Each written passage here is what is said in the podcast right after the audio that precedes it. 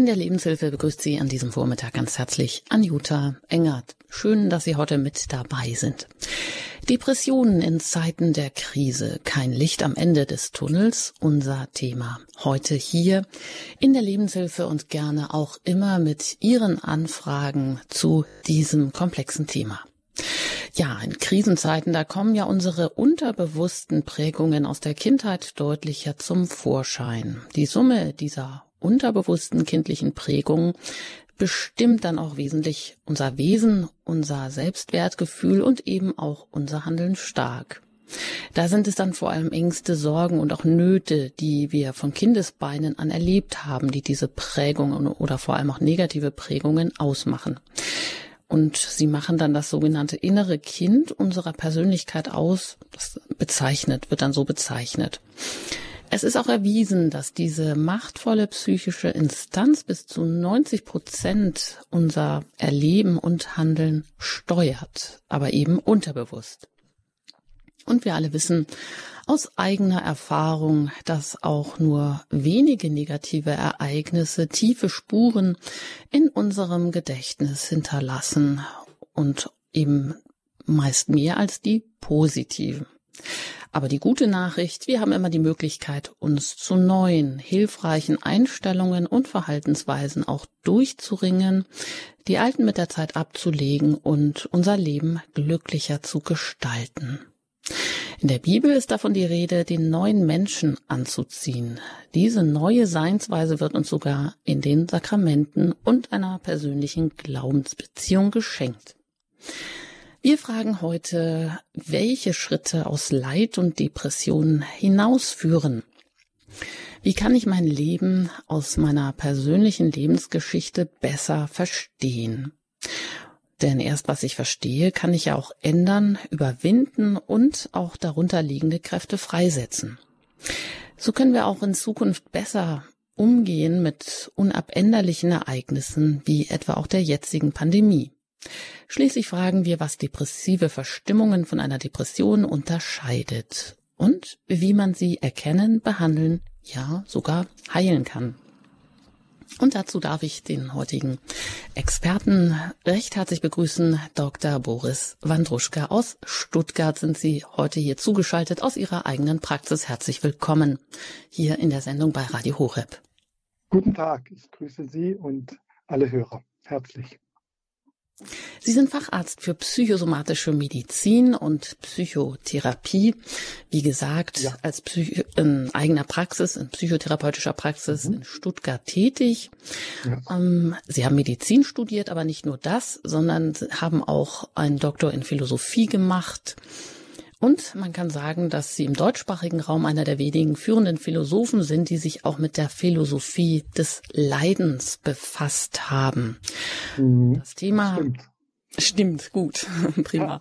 Hat sich Ihnen, glaube ich, auch mehr so aufgedrängt, weil Sie auch in Ihrer Kindheit wiederholt Traumatisierungen und unglückliche familiäre Umstände, schwere Krankheiten erlebt haben. Genau. Das heißt, Sie haben auch schon, sind als Autor auch noch tätig, haben zuletzt den Heiligen Tausch geschrieben, Ideen zu einer größeren Zukunft des Christentums, eine große Abhandlung. Mhm. Ähm, Sie haben, wie gesagt, ja auch über das Leid viel geschrieben und sind auch schon an Ihrem neuesten Buch dran. Da geht es um die Geschlechtlichkeit Gottes.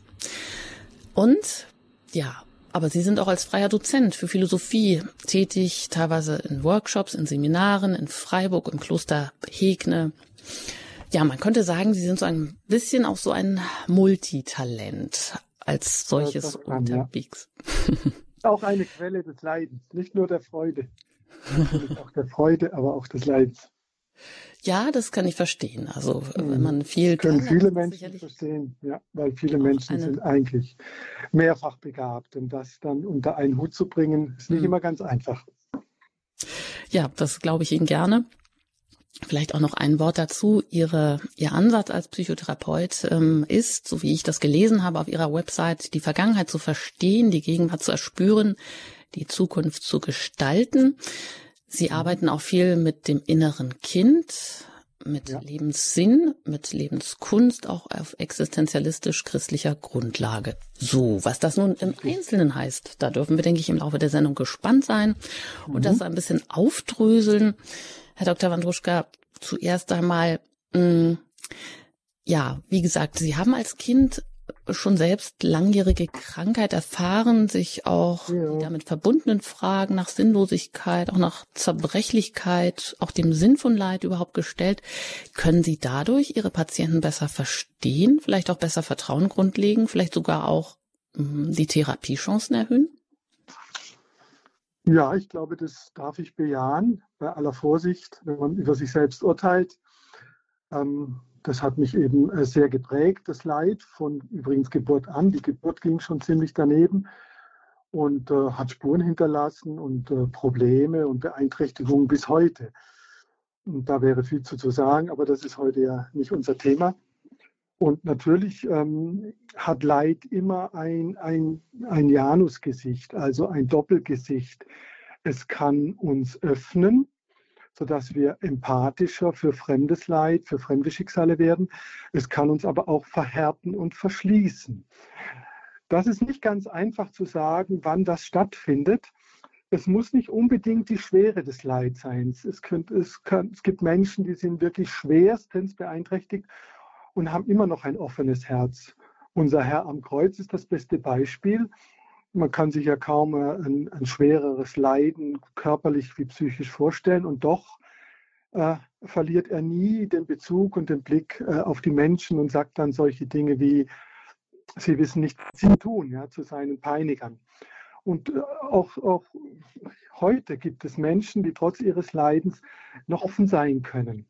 Das ist hochinteressant, sich da zu fragen, wie machen die das, während andere, die viel weniger leiden unter Umständen, im Vergleich, kann man immer nur schwer vergleichen, äh, sich verhärten, verbittern, böse werden. Wir haben mittlerweile seit einigen Jahren ein neues, ja eigentlich ein neues ähm, Bild, eine neue Form der Depression, das nennt sich Verbitterungssyndrom. Sehr schwer zu behandeln, auch noch äh, nicht völlig erforscht, aber äh, darin zeigt sich eine Form der Depression, die ähm, sehr negativ sich auswirkt für den Betroffenen wie für seine Umwelt, weil er ja, weil er voller Groll ist und, und äh, voller mm, Negativität und Destruktivität. Also, das Leid äh, hat zwei Seiten und ähm, was es mit uns macht, hängt doch letztlich auch ganz stark von uns selbst, von unserer Freiheit, von unserer Einstellung, natürlich auch von unserem Glauben und so weiter, und so weiter ab. Das heißt aber auch in einer Depression, die man jetzt als eine krankhafte Depression vielleicht auch beschreiben würde, haben wir da immer noch die Möglichkeiten zu handeln und auch diese Wege zu unterscheiden, ob ich mich immer noch ähm, öffne für eine Handlungsperspektive oder ob ich mich verschließe im Negativen? Genau, ja, grundsätzlich ja. Äh, das gilt für alle Formen des Leidens, selbst für natürlich auch körperliche Leiden oder psychiatrische Leiden, wie die Schizophrenie zum Beispiel. Aber natürlich muss man sehen, äh, unser freier Wille, unsere Gestaltungsmöglichkeit werden natürlich eingeschränkt. Und je schwerer das Leiden ist, desto größer kann die Einschränkung sein, bis nahezu an den Rand der Unfreiheit. Also wenn jemand im Koma liegt, kann er sich eben nicht mehr frei entscheiden. Oder wenn ein Mensch eine eine Panikattacke kriegt. In einer Panikattacke können die wenigsten Menschen noch sinnvoll und vernünftig und gezielt handeln. Ähm, auch bei einer ganz, ganz schweren Depression, die gibt es ja, psychiatrische Formen, früher hat man das Endogen genannt, ähm, da ist es mit der Freiheit nicht mehr weit hin. Sie ist nie ganz aufge aufgehoben, sonst wären wir nicht mehr Mensch aber sie kann natürlich sehr, sehr beeinträchtigt sein. Das heißt, wir haben immer eine Mischung von Widerfahrenes, nennt man das gern, also der Beeinträchtigung, die, die uns unfrei macht, und dem, was wir noch daraus machen können, unserem Freiheitspotenzial. Und es ist wichtig, bei jedem Patienten neu zu gucken in seiner Situation, äh, wie ist es bei ihm, dieses Verhältnis zwischen Zwang, Not und Freiheit. Wie viel Spielraum hat er noch? Heute spricht man gern von Ressourcen. Also wie viele Möglichkeiten hat er noch, ja, damit umzugehen? Ähm, Wenn man das nicht genau untersucht oder in Blick nimmt als Therapeut, dann kann es sein, dass man den Patienten überfordert und mehr von ihm erhofft, verlangt, was er leisten kann, oder auch zu wenig. Ja, dass, er, äh, dass man seine Ressourcen nicht nutzt oder ihm zu früh aufgibt oder zu, zu nachgiebig ist und ähm, nicht mit ihm äh, weiterarbeitet. Also das ist ein ganz wichtiger Punkt. Wie, wie hart ist das Schicksal äh, eines Menschen ganz konkret und äh, wie groß ist sein Spielraum? Und das ist bei jedem Menschen anders. Denken Sie nur mal an ein Kind, an einen Jugendlichen, an einen sehr alten Menschen. Ist ja klar, dass, dass die Freiheitsspielräume da sich sehr verschieden zeigen. Hm, Depression, unser Thema heute in Zeiten der Krise. Ich bin im Gespräch mit Dr. Dr. Boris Wandruschka, er ist Facharzt für ähm, psychosomatische Medizin und Psychotherapie, Buchautor, auch als Philosoph tätig, heute hier zu Gast in der Lebenshilfe bei Radio Horeb. Herr Dr. Wandruschka, jetzt haben Sie eben gesagt, ähm, in der endogenen Depression, da ist die Entscheidungsfreiheit eher eingeschränkt. Wie häufig kommt denn diese endogene Depression vor, beziehungsweise beschreiben Sie uns das kurz, was das ist? Also der Begriff ist heute verlassen worden. Endogen heißt also, endo heißt innen oder von innen, von drinnen und gen von, kommt von Genesis, das kennen wir von der Bibel, das ist ja das Grundwort für Entstehung, Werden, in der Bibel dann die Schöpfung. Also das ist eine von innen heraus aus dem Menschen und zwar meint man da in der Medizin eigentlich aus seinem Organismus, also nicht psychisch, sondern aus ähm, meistens einer Gehirnproblematik entstandene Depression. Also wir wissen heute, dass schwerste Formen der Depression einen höheren Anteil an Vererb, also an Vererbung haben, an Erblast sozusagen. Je schwerer eine Erkrankung, die Schizophrenie hat die größte Vererbungskomponente, die Depression die zweitgrößte und ich sage jetzt mal irgendeine Anpassungsstörung oder eine sogenannte Neurose also vielleicht eine, eine Phobie, äh, Angst vor Spinnen oder sowas, da gibt es praktisch keinen Erbfaktor. Also wir sind eben psychophysische Menschen mit einem Leib, äh, der, der ja die ganze Geschichtheit der Menschheit, ja der gesamten Lebewesenwelt äh, in sich trägt. Und da kann halt auch mal was Belastendes auf uns kommen. Und äh, im Fall der schweren Depression ist das der Fall.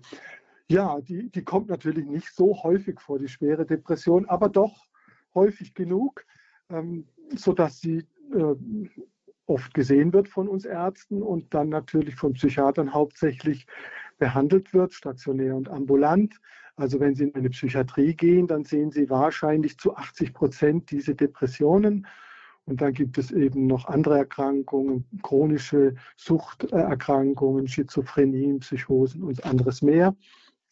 Aber die Depression ist sicher die am weitesten verbreitete und sie ist im Vormarsch mit ihren vielen Formen.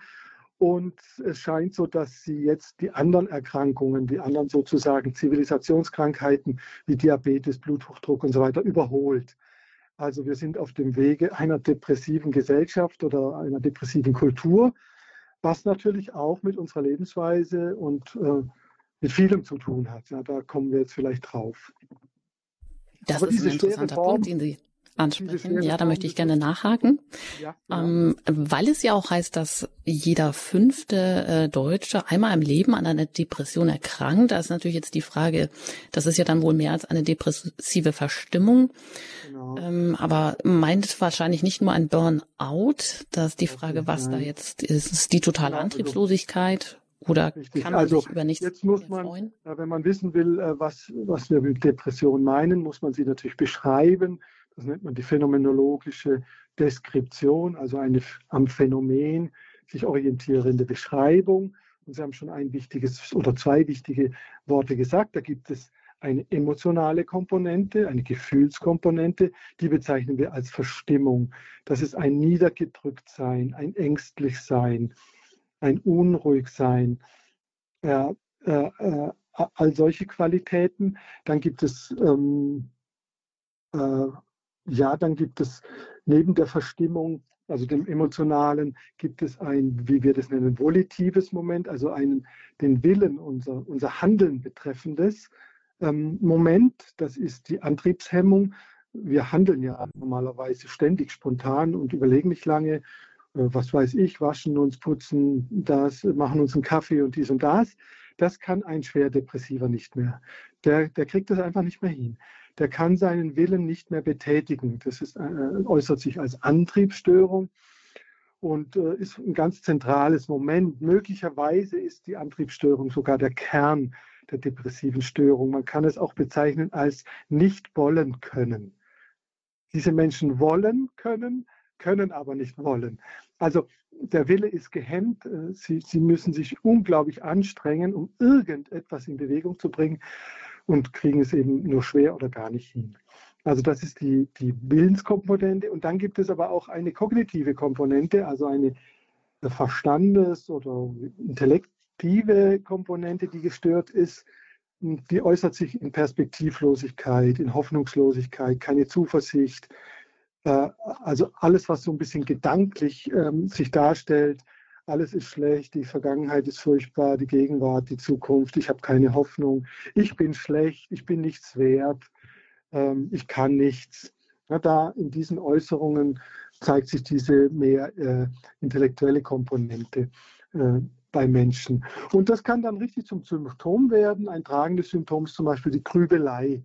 Ja, also da, da, die Gedanken können gar nicht mehr aufhören, die plagen einen, die gehen einem nach, nachts im Schlaf, ständig grübelt man über irgendetwas nach, ohne dass man äh, zu einer sinnvollen äh, äh, Handlung käme. Also diese, ich sage jetzt mal, diese drei psychischen Felder haben wir, dann haben wir fast immer eine organische, eine körperliche Komponente, hm, die ist vielfältig. Da gibt es Schlafstörungen, stehen ganz stark im Vordergrund aber auch Missempfindungen äh, und, und ähm, Funktionsstörungen des Verdauungstraktes, Herzrhythmusstörungen, vieles andere mehr ist äh, mit einer Depression verbunden. Definiert wird sie durch eben solche Symptome, aber auch durch die Dauer. Also wenn ich eine Verstimmung habe von ein paar Stunden oder am Tag oder so, dann wird man da nicht viel machen. Aber wenn es eben mehrere Wochen geht, dann sollte man aufmerksam werden, seinen Hausarzt aufsuchen und mal mit ihm das besprechen und gucken, woran liegt es denn. Manchmal kann man das mit einfachen Mitteln beheben und manchmal muss man dann doch zum Facharzt überwiesen werden. Also die Dauer spielt eine starke Rolle, die Schwere, dann äh, die Symptomatik ist, äh, ist eine schwere körperliche Symptomatik damit verbunden oder eine Suchtproblematik oder eine Verwahrlosung oder gar eine Psychose. Das heißt, wenn ein Mensch Wahnvorstellungen hat oder Halluzinationen, das gibt es bei der Depression, dann ist es eben auch eine schwere Form. Erstmal so in Kürze zur Beschreibung. Jetzt haben Sie ja auch gesagt, man ist heute davon abgekommen, von dem Begriff der endogenen Depression, also die, die von innen kommt, ähm, ja. Äh, aus dem Organismus, die auch eher erblich bedingt ist dass man in der Psychiatrie oder Psychologie diesen Begriff verlässt. Und ähm, Sie haben ja auch gesagt, wir sind auf dem Weg zu einer depressiven Gesellschaft. Das heißt, es muss ja auch ganz viele Umstände geben, die ja. ähm, uns dazu veranlassen, ja, diesen Weg der Depression ich, äh, zu beschreiten, sage ich jetzt mal. Das ist vielleicht ein bisschen schwierig. Ähm, aber interessant ist ja, ja vielleicht total, auch, dass so in unseren westlichen Gesellschaften diese Depression auf dem Vormarsch ist, während sie das in anderen ähm, Landes- oder in anderen Ländern, vor allem in ärmeren Ländern, ja nicht so ist. Äh, was äh, ist denn der das Grund? Da kommen wir auch ein bisschen an unser Thema. Genau, das ist richtig, was Sie sagen. Aber es ist leider auch schon so äh, zunehmend in den sogenannten Drittländern der dritten Welt oder eben diesen sogenannten ärmeren Ländern, ähm, nehmen die Depressionen auch zu. Äh, das ist auch nicht verwunderlich.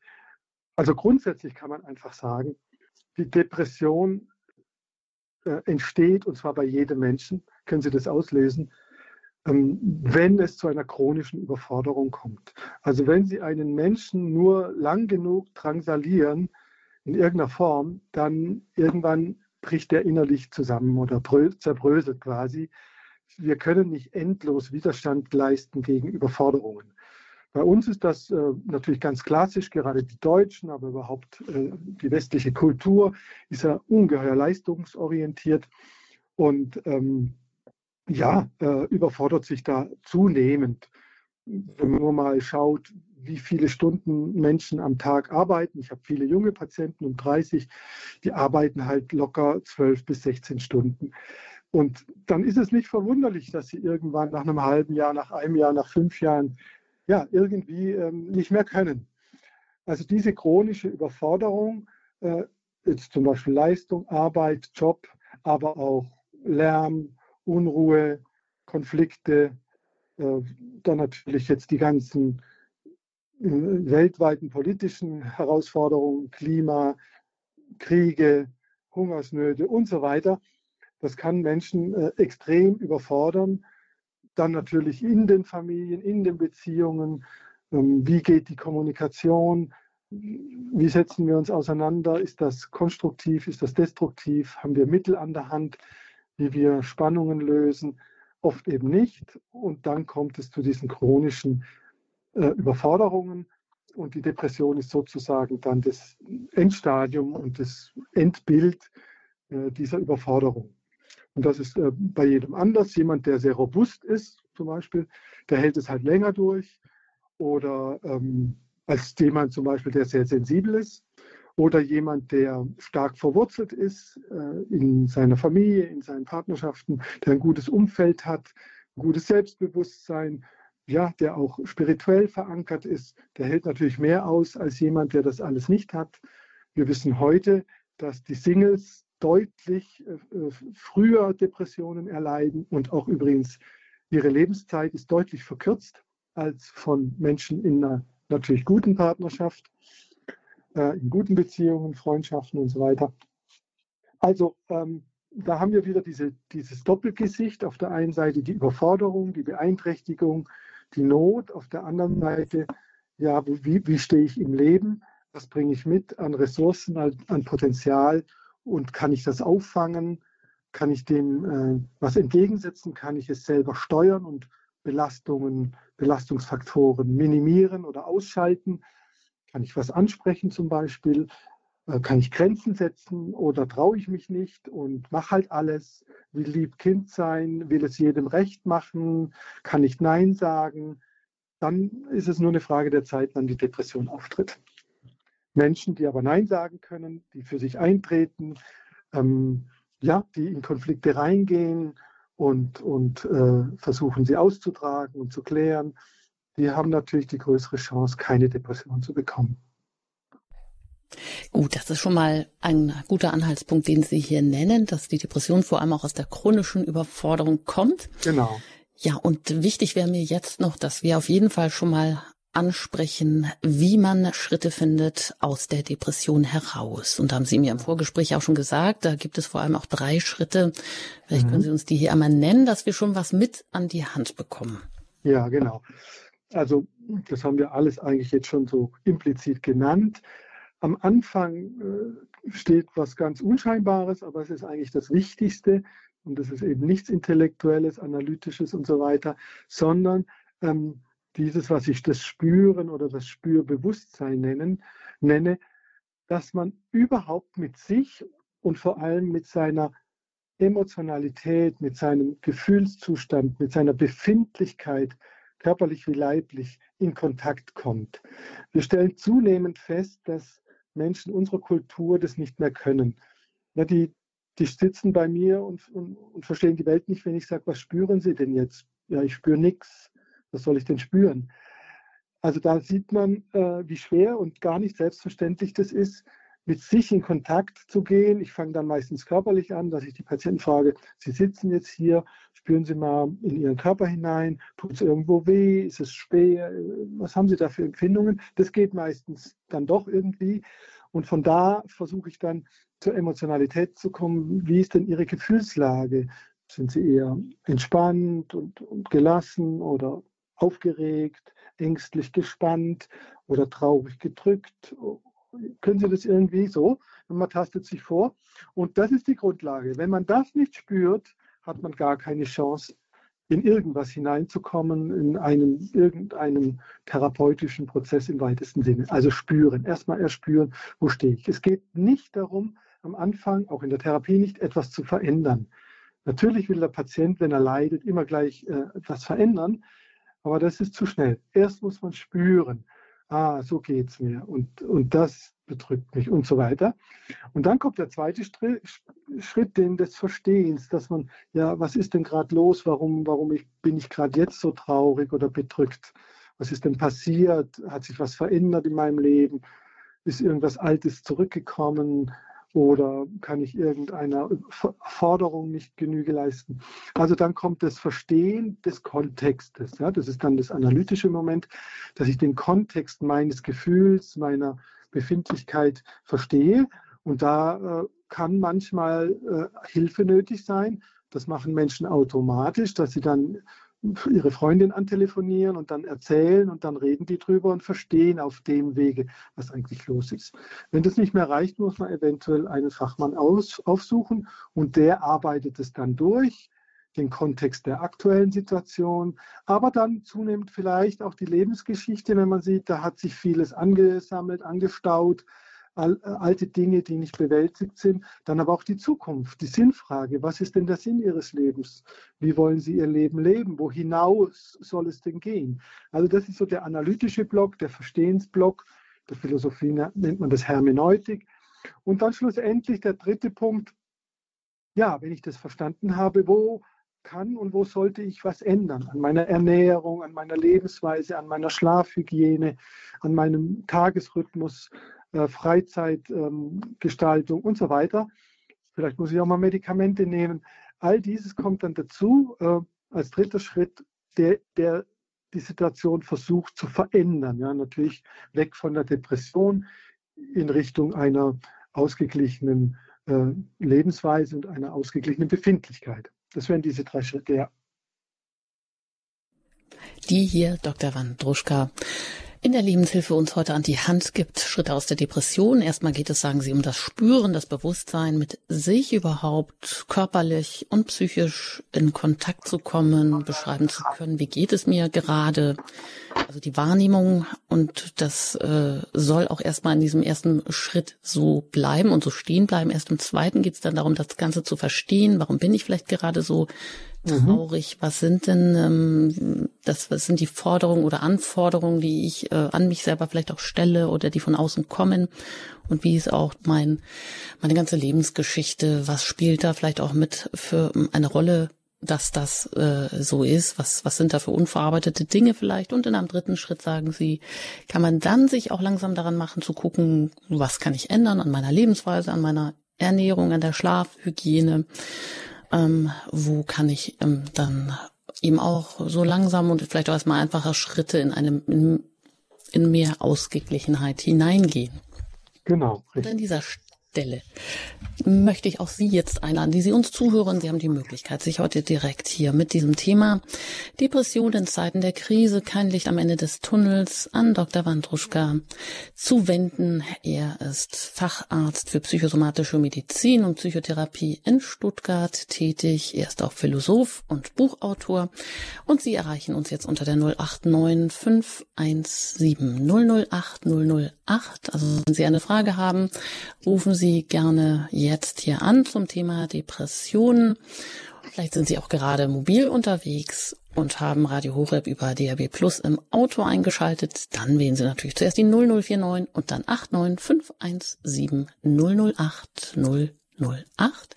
Und nach der Musik geht es hier gleich weiter, gerne auch mit Ihren Fragen.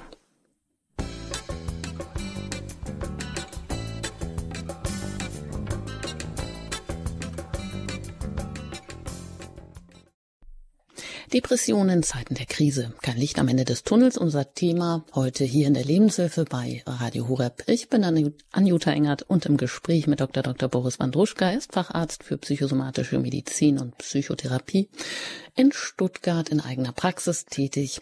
Und Sie können uns jetzt gerne auch erreichen. Mit Ihren Fragen rund um das Thema Depressionen erreichen Sie uns unter der 089 517 008 008. Und das hat bereits eine Hörerin getan.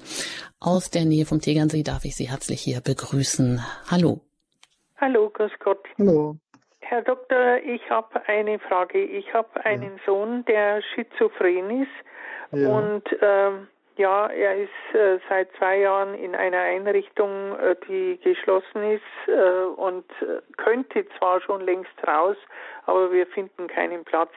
Meine Frage ist, ähm, er ist natürlich äh, psychisch, denke ich, also auch mit Depressionen geplagt, bekommt ein Medikament, also eine 14-tägige Spritze äh, Fluanxol.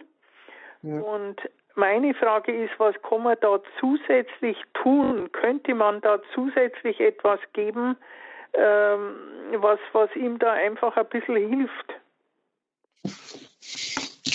Ja, durchaus denkbar. Ich gehe jetzt aber natürlich davon aus, dass er in ärztlicher Behandlung ist und in, äh, von Fachleuten, Psychiatern in der Regel ähm, doch betreut wird, oder? Hat er doch sicher einen, einen ja, ja, Psychiater, der, der ihn gut das, kennt? Das ist nicht gut, die Betreuung. Ja, dann, dann sollte man da ansetzen. Ja. Also ein solcher Mensch hat ja eine schwere Erkrankung, die er wahrscheinlich sein Leben lang hat. Ja. Und äh, da braucht er natürlich einen Menschen, dem er voll vertrauen kann und der kompetent ist, also ärztlich wie menschlich und äh, der ihn eigentlich immer wieder begleitet. Also das ist das Allerwichtigste. Gerade die Schizophrenen sind sehr verunsicherte Menschen, die äh, oft auch misstrauisch sind aus verschiedenen Gründen. Und die brauchen eine, eine Vertrauensbeziehung. Oft sind das natürlich die Eltern oder Angehörige. Ja.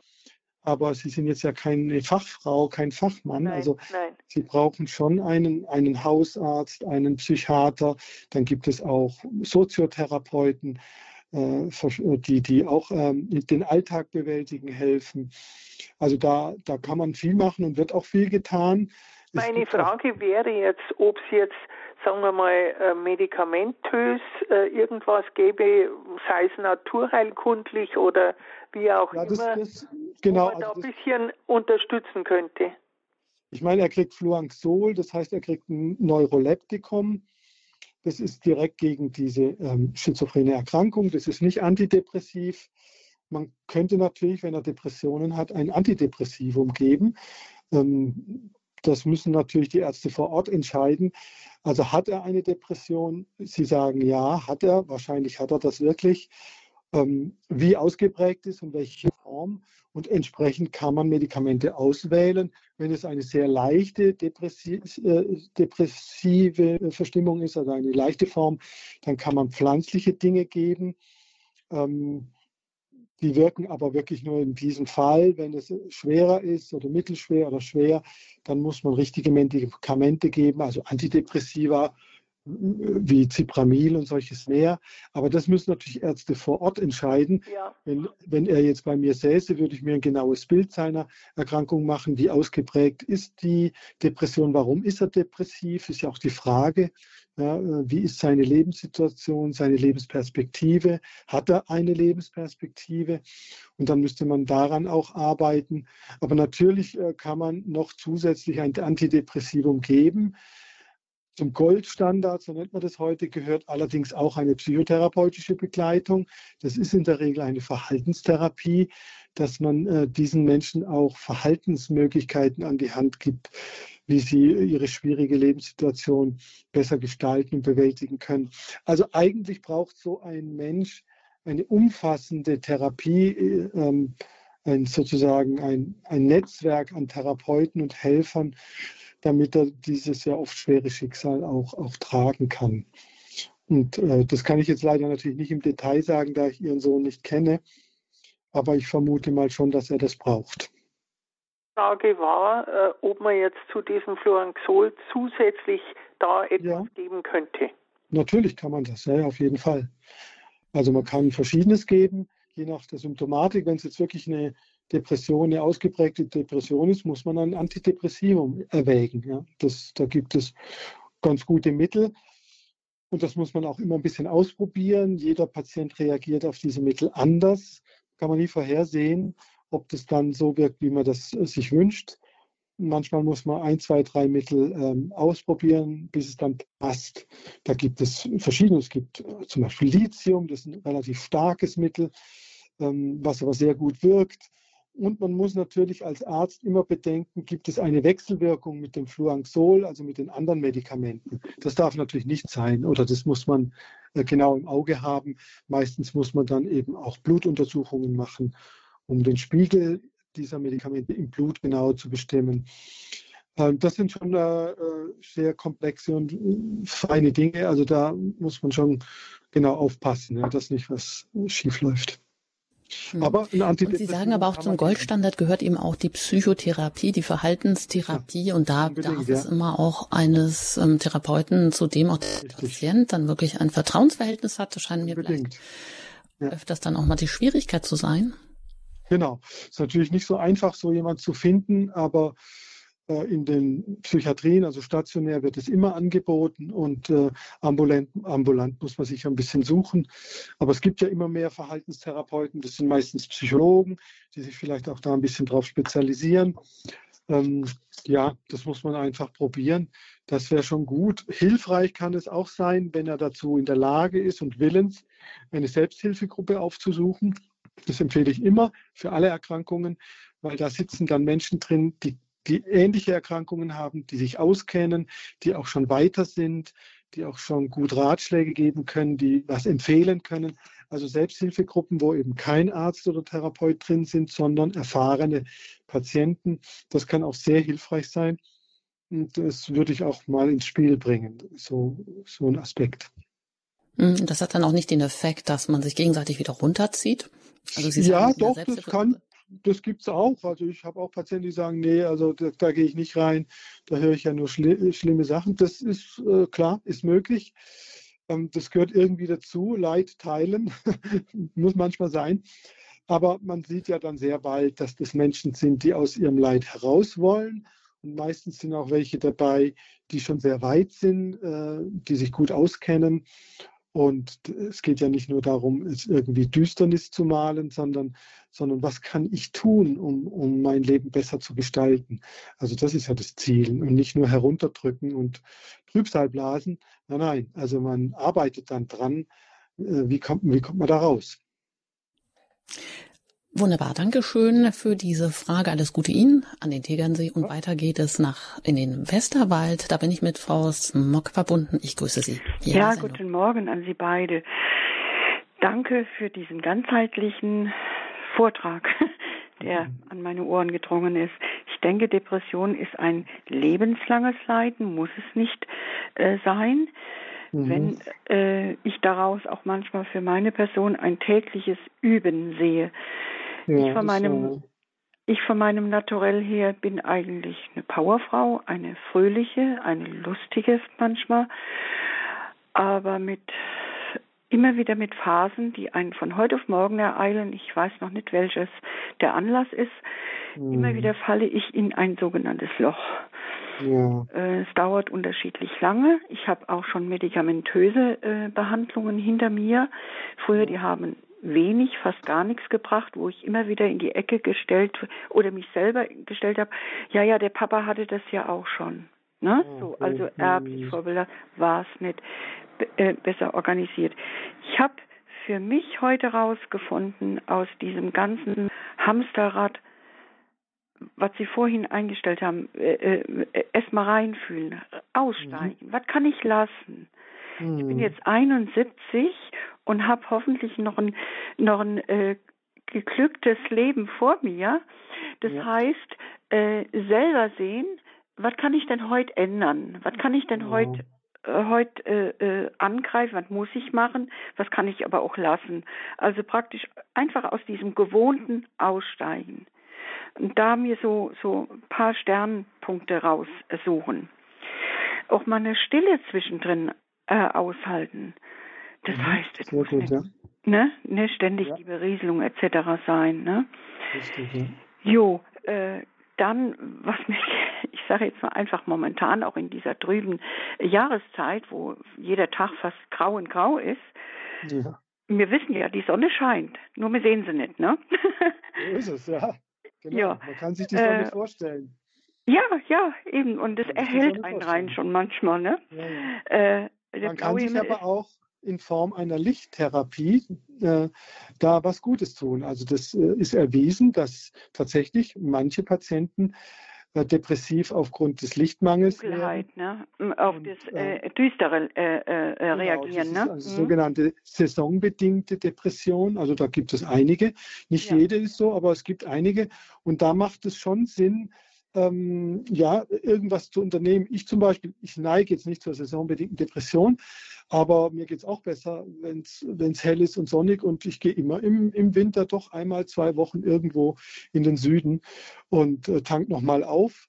Und eben andere machen, machen so eine Lichttherapie, das ist jetzt nicht so schwierig und nicht so teuer dass man eben zehn Minuten am Tag dann vor so eine, so eine Lichtquelle sitzt. Das kann man auch manchmal beim Arzt machen, man kann sich das aber auch kaufen. Ja, ja, die ja, habe ich. Die habe ich. Äh, das, das äh, wirkt bei manchen. Äh, manchen und ich, ich, komischerweise reagiere auf Licht gar nicht mehr auf die Natur draußen. Gestern zum Beispiel mit einer älteren Dame zwei Stunden ja entspannt, mit entspannten Gesprächen an einem Flusstal entlang, Gelbachtal bei uns. Äh, ich bin, ich habe das erste Mal eine Nacht durchgeschlafen. Ich bin heute ein ganz anderer Mensch. Ja, das ist ein ganz wichtiger Punkt. Also raus, raus in die Natur. Bewegung, Natur, ja. Sport also ich habe gestern zwei Stunden Fahrradtour gemacht. Ja. Und, ja, und äh, dann, dann, dann, ist man ein anderer Mensch. Äh, ja. Dann geht man noch ja. in die Badewanne oder duscht sich und, und dann ist es schön warm und trinkt man Tee. Also ähm, das, das sind lauter solche. solche die kleinen Highlights, genau. Mhm. Ja, mit denen man das schon ein bisschen ähm, ja, bewältigen und, und, gestalten kann. Und darauf kommt es an. Viele Menschen sitzen halt dann endlos lang vor dem Handy oder vor dem Computer. Und ja, genau, und die Dinger mal abschalten. Nicht gut, da wird man träge, schwerfällig, ja. Ja. überreizt, müde. Gelangweilt. Schon wieder negative Nachrichten. Oh ja, wei, oh wei, hier unsere bleibt, Situation und um genau. uns herum.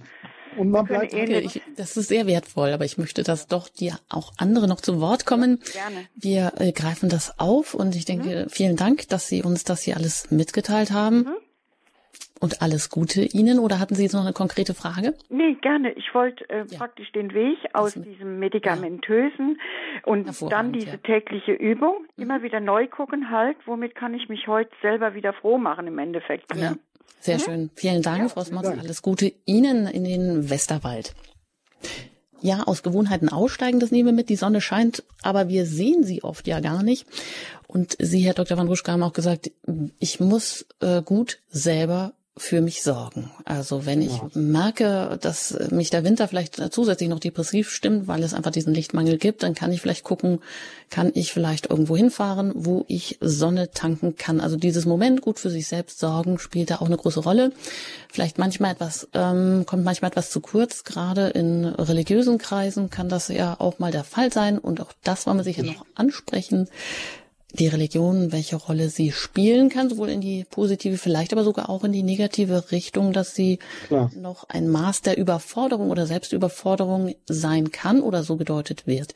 Aber wir haben jetzt noch weitere Anrufer, das behalten wir so ein bisschen im Hinterkopf. Mm, und die möchte ich auch erstmal zu Wort kommen lassen. Da ist eine Hörerin aus der Ortenau. Ich begrüße Sie hier in der Sendung. Guten Tag. Guten Tag. Vielen Dank ähm, für diesen Vortrag. Also meine jüngste Tochter ist 33 Jahre alt. Ähm, sie ist schon ab 14 ähm, mal aus der Klasse herausgenommen worden und war in der Klinik. Ähm, später ähm, haben wir ein Internat gesucht, weil das ihr Wunsch war. Ähm, ja, sie hat dann auch studiert. Ähm, ich habe gedacht, sie hat sich gefangen, weil immer wieder, ich habe es ihr angesehen, hm, wie schlecht dass es ihr geht. Ähm, sie war dann sechs Jahre mit ihrem Dozenten ähm, befreundet und ist mit ihm nach Berlin gezogen.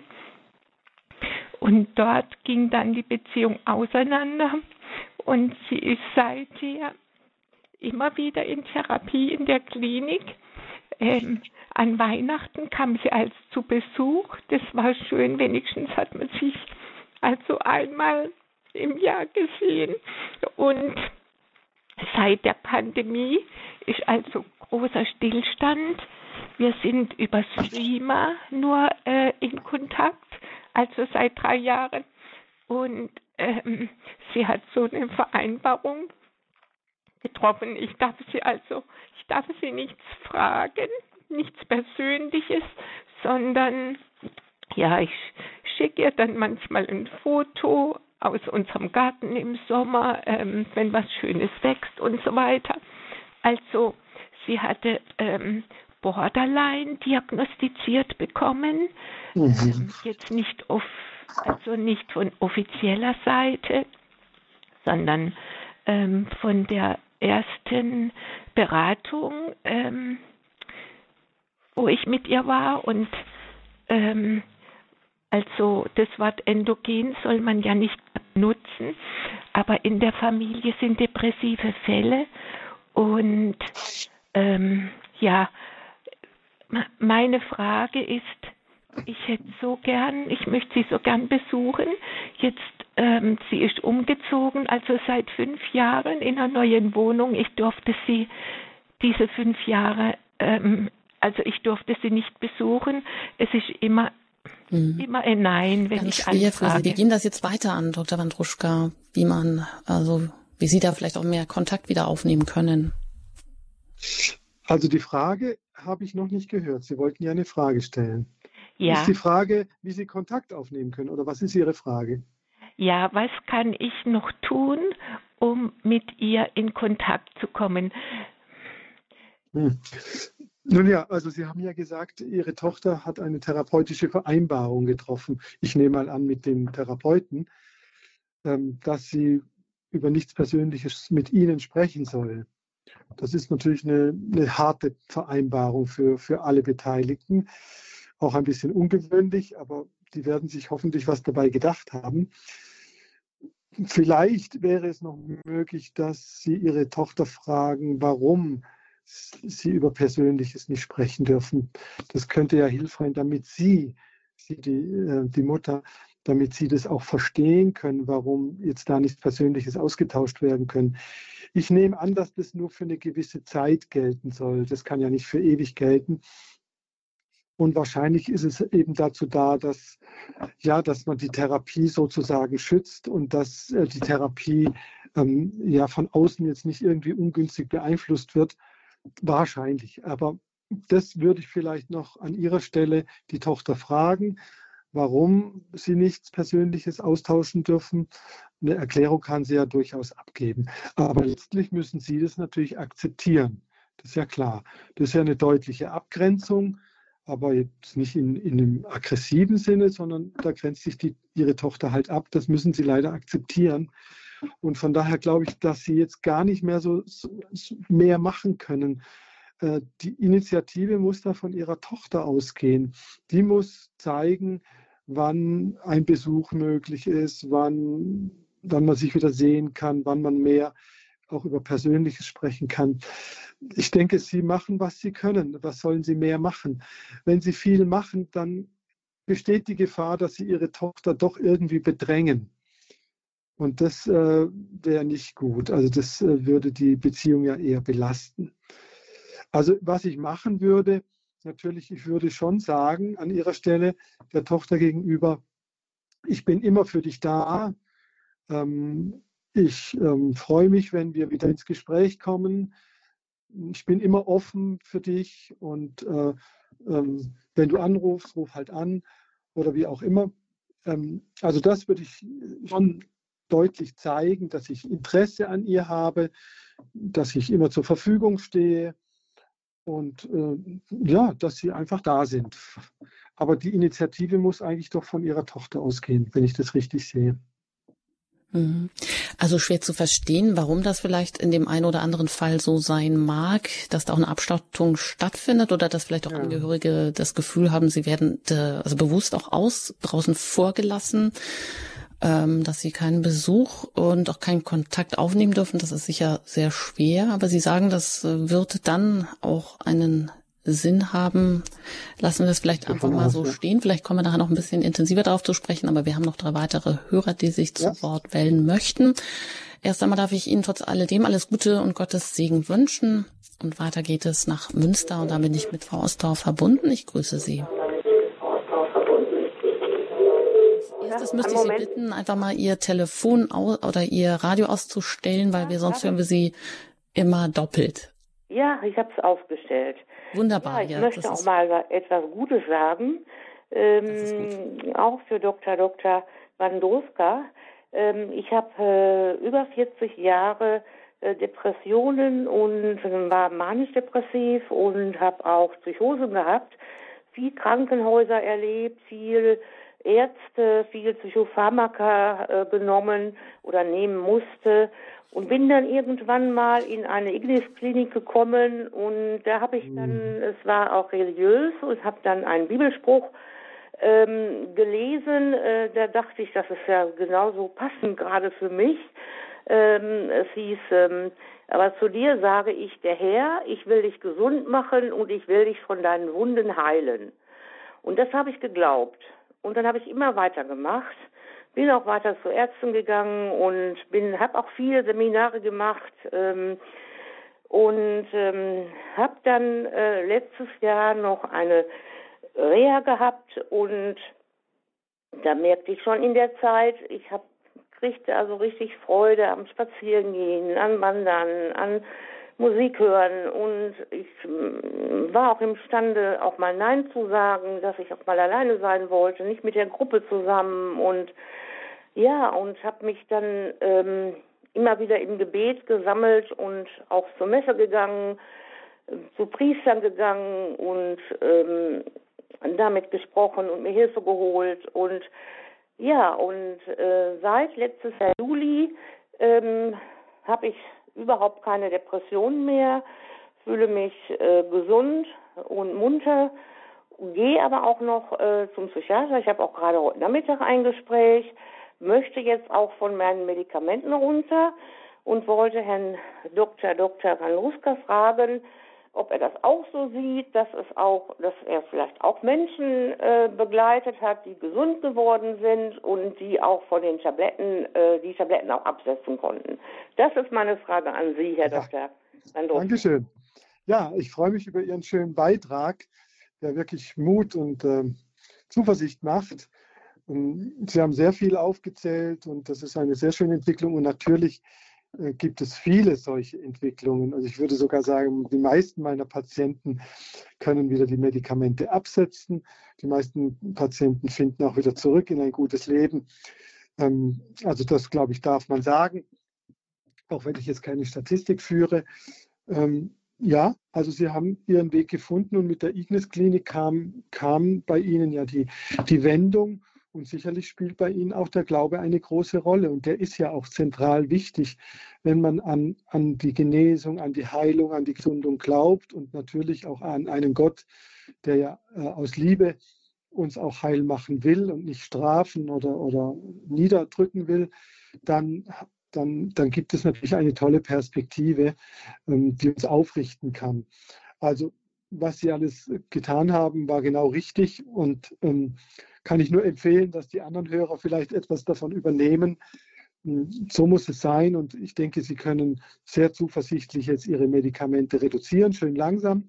Machen Sie es schön langsam, nehmen Sie sich Zeit und äh, bleiben Sie gut in Kontakt mit Ihrem Arzt. Wenn Symptome auftreten bei der Reduktion, dann äh, müssen Sie die mitteilen und dann kann er einschätzen, ja, das ist okay, das geht weg oder man muss langsamer absetzen oder was auch immer. Ja, und dann kommen sie davon weg und das würde ich Ihnen sehr wünschen, dass Sie davon ganz frei werden und äh, ja, ihr, ihr, Ihre positive Lebenseinstellung weiterleben können. Schön, vielen Dank. Vielen Dank, Frau Ostorff. Alles Gute Ihnen weiterhin und vielen Dank für dieses positive ähm, Zeugnis, was Sie mit allen Hörern auch mit auf den Weg geben. Ja, dann gehen wir noch weiter nach Nordrhein-Westfalen und da bin ich auch verbunden mit einer Hörerin. Ich grüße Sie in der Sendung. Äh, bin ich gemeint? Ja, ich denke schon, genau. Sie okay. sind jetzt auf Sendung. Ähm, ich habe da mal von einer Studie gehört, das fand ich sehr interessant. Da hat man, glaube ich, 250 Frauen, ähm, die depressiv waren, ohne zu sagen, eine mediterrane Diät angeraten. Und nachdem die das ein halbes Jahr gemacht hatten, konnten die also ihren Depressionsscore äh, unterschrauben. Also die war, konnten auch Medikamente reduzieren. Und ich denke, dass die äh, Rolle der Ernährung auch sehr wichtig ist und äh, dass es auch vor allem darauf ankommt, dass äh, ausreichend Fette, die richtigen Fette eben gegessen werden. Und da sind eben die Omega-3-Fettsäuren sehr wichtig. Das ist die Eicosapentaensäure, Docohexaensäure, EPA und DHA genannt. Und das sind Fette, die wir eigentlich nur aus maritimem Ursprung zu uns nehmen. Das bedeutet also häufiger die Woche mal fetten Fisch essen, Hering, Lachs, Makrele, möglichst aus Wildfang. Dazu ergänzend pflanzliche Omega-3-reiche Öle, das ist Leinöl, Hanföl, Walnussöl. Und eine ganz wesentliche Rolle spielt auch ein ausreichender Vitamin D-Mangel. Und ich denke, gerade diese Winterdepressionen, die jetzt den Lichtmangel kommen, lassen sich umgehen oder bessern oder aufheben, wenn man eben ähm, Vitamin D in ausreichender Menge substituiert. Und das bekommt mhm. man leider nicht ausreichend mit der Ernährung. Da muss man also wirklich dann auch zu den Nahrungsergänzungsmitteln greifen. Dazu kommen noch andere Mineralstoffe, ja. die auch wichtig sind. Manchmal spielt ja, ja auch eine Rolle ein Eisenmangel. Äh, zu den Fetten das weiter? sagen, dass die auch gut gemessen werden können. Und zwar in der Membran der roten Blutkörperchen kann man messen den Anteil der Omega-3-Fette, die da eingelagert sind. Und das betrifft ja immer den Zeitraum der letzten zwei, drei Monate. Man hat also ein gutes Bild über die Ernährung, ob sie richtig ist oder nicht. Und leider ist es bei uns so, gerade unter jungen Leuten, dass viel zu viel diese in Anführungsstrichen schlechten Omega-6-Fette zugenommen werden, wenn man Fast Food und Chips und so weiter schwerpunktmäßig mhm. in der Nahrung hat. Und, Vielen Dank. Äh, Vielleicht möchten Sie noch eine Frage anschließen. Also den Punkt der Ernährung nehmen wir auf und gebe ich auch gleich noch weiter. Ja, das war wahrscheinlich also, Ihr Hauptanliegen. Genau. Also das, das kann ich natürlich nur unterstützen. Ähm, Sie sind ja da offenbar eine Fachfrau, ähm, dass das äh, sehr hilfreich ist und, und wichtig. Ich selbst ernähre mich genauso, wie Sie es ähm, gesagt haben. Und gerade der Vitamin D-Mangel, der ist ja bekannt, dass der auch depressive Verstimmungen auslösen kann. Also das kann ich alles nur unterstützen. ja, äh, das heißt natürlich nicht, dass jede Depression damit ausreichend behandelt werden kann. Das muss man dann sehen, das muss man ausprobieren. Aber auf jeden Fall ist das äh, ein sehr wichtiger Punkt, die Ernährungsweise, die richtige. Genau. Ja, vielen Dank. Alles Gute Ihnen nach Nordrhein-Westfalen. Und ähm, ja, wir wollten unbedingt auch die Frage noch aufgreifen, gut für sich selber sorgen, aber auch den Punkt der Religion. Welche ähm, Rolle spielt das auch in der Bewältigung einer Depression? Ist da eine Frage jetzt von einem Hörer oder? Hallo? Nein, das ist jetzt meine Frage, die ich ah, an Sie stelle, Frage, die wir jetzt hier in der Sendung, die ja, ja, also natürlich genau. spielt das eine Rolle. Wir hatten es ja auch schon bei der äh, vorvorigen Hörerin, die ja durch diesen Satz, ich will dich gesund machen und dich von deinen Wunden heilen, ähm, doch so, ein, so, eine Initialzündung gekriegt hat. Also ich denke, dass das äh, ganz wesentlich ist, auch wenn man krank ist und auch krank bleibt. Ja, eine Krankheit ist leichter zu tragen, wenn ich mich äh, ja in die Hände Gottes äh, legen kann, sozusagen. Oder wenn ich vielleicht in meiner Krankheit sogar einen Sinn finde, ja, dass darin irgendetwas Wichtiges auch sich abbildet. Wir erleben ja Krankheit und Störung und Beeinträchtigung eigentlich immer nur negativ, ist es ja auch, aber ähm, es hat eben oft auch eine positive Komponente. Es hat oft einen Sinn, einen Zweck und Gott arbeitet sozusagen auch mit den Neg Negativitäten der Welt, sonst wäre ja die Welt nicht so negativ. Und er will uns ähm, da zur Reife bringen, unser, unser Erleben vertiefen und unsere Beziehung zu ihm erwecken und, und äh, auch durch Krankheit vertiefen. Ja, das kann ja sehr weit gehen, wenn, man, wenn wir die äh, Lebensgeschichten der Heiligen betrachten die ja manchmal furchtbare Krankheiten zu tragen hatten. Also die Religion ist sehr, äh, sehr hilfreich und es gibt ja auch Studien genug, dass Menschen, die tief religiös verankert sind, besser mit Krankheiten umgehen, auch leichter sterben, ja, das besser hinnehmen können als Menschen, die das eben nicht haben. Aber wie alles äh, gibt es eben da auch manchmal eine, eine eben äh, negative Seite, dass ähm, Religiosität auch bedrückend sein kann, wenn man eben zum Beispiel äh, ungute Erfahrungen damit gemacht hat, also mehr, mehr Drohung, äh, mehr Drohung äh, erfahren hat oder ähm, Schuldgefühle gemacht wurden, äh, Angst, äh, mit Angst gearbeitet wurde. Das ist ja leider auch in der Geschichte der Religionen der Fall gewesen. Heute vielleicht weniger als früher, aber auf jeden Fall gibt es das noch und gab es noch. Dann kann natürlich äh, das auch bedrückend werden, weil Angst und Schuldgefühle, die sich nicht lösen, äh, natürlich krank machen. Ja, Angst und Schuld gehört auch zum Leben dazu, aber nicht äh, in dem Sinne, dass man äh, daran zerbricht, sondern dass man dann schaut, bin ich wirklich schuldig geworden? Ja, dann muss ich Vergebung suchen und muss das bereinigen und wieder gut machen. Oder handelt es sich nur um Schuldgefühle, hinter denen gar keine reale Schuld steckt, sondern ja, die vielleicht durch Erziehung bedingt sind und ähnliches. Also das, das ist eine wichtige das, mhm. Unterscheidung eine wichtige Unterscheidung und darin steckt ja dann auch die Chance zu erkennen oder zu entdecken, warum es vielleicht bei dem einen oder bei dem anderen die Religion oder ein persönlicher Glaube ähm, nicht die Quelle, die zum Segen oder zum Heil führt, sondern noch etwas Belastendes. Also, dass man da genau auch in die Vergangenheit guckt und guckt, ob es da eine Verknüpfung gibt von Schuldgefühlen, von Angst mit der Religion. Aber dann kann man das ja auch aufdecken oder sicherlich dann auch auflösen. Ja, auf jeden Fall. Man kann das sehr schön eigentlich ähm, am Gottesbild und an der Gottesbeziehung exemplifizieren. Also da ist ganz wichtig, dass man mit einem Menschen dann spricht, was er für eine Gottesvorstellung hat. Die meisten Menschen haben ja eine ganz eigene, jeder hat ja irgendwie eine Gottesvorstellung, aber die ist sehr verschieden und speist sich aus vielen Quellen, aus, aus, den, aus, aus Schriften, aus Erfahrungen, Begegnungen und so weiter, Traditionen und Ritualen und was es da alles gibt. Und ähm, Gottesbilder sind nicht immer Gott selbst. Ja? Also wir verwechseln das manchmal. Ein Gottesbild ist das, was wir uns von Gott machen können. Wir können ja ihn nicht so direkt vor uns vor Augen stellen. Ähm, er kann sich uns zeigen, aber wir haben keine Macht über ihn. Und die Gottesbilder sind eben Produkte des Menschen und äh, manchmal sind sie eben auch fragwürdig. Ja? Da sind vielleicht angstmachende Züge dabei oder sogar gewalttätige Züge. Und ähm, da muss man dann eben fragen, ist, ist Gott wirklich so, wie ich mir den denke oder wie man mir Gott beigebracht hat? Ist Gott wirklich so? Ähm, manchmal muss man dann sagen, nee, so ist er nicht. Also das kann nicht sein. Ähm, da gibt es ja interessante Literatur von ähm, bekannten Jesuiten in, in Frankfurt an der Uni dort, der Bücher eben schreibt über falsche Gottesbilder, Gottesbilder, die uns bedrücken und äh, schädigen.